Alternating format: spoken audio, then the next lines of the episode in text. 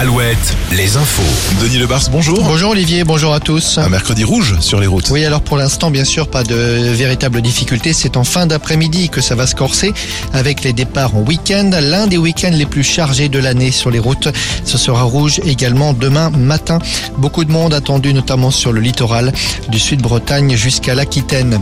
Nicolas Sarkozy et la justice. L'ancien président a été condamné ce matin à trois ans de prison, dont un an ferme en cours d'appel dans l'affaire des écoutes. Son avocat ainsi qu'un ancien haut magistrat sont condamnés à la même peine. Nicolas Sarkozy a d'ores et déjà annoncé qu'il se pourvoirait en cassation.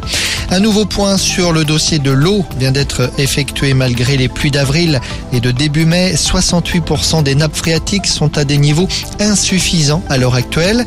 Plus des deux tiers donc. C'était 58% l'an passé à la même époque et de son, euh, on se souvient de la sécheresse que nous avons connue. L'inflation sur l'alimentation, Bruno Le Maire avait reçu la semaine dernière les représentants de la grande distribution. Le ministre de l'économie reçoit aujourd'hui ceux des industries agroalimentaires. Il réclame la réouverture de négociations sur les prix. La ville de La Rochelle vient de communiquer en détail sur la finale de la Coupe d'Europe de rugby et sur le dispositif qui sera mis en place samedi après-midi sur le Vieux-Port. La ville annonce, je cite, un dispositif festif, convivial et sécurisé avec des bandas et deux écrans géants de 62 mètres carrés. La municipalité précise que le Vieux-Port sera entièrement fermé à la circulation à partir de 13h30.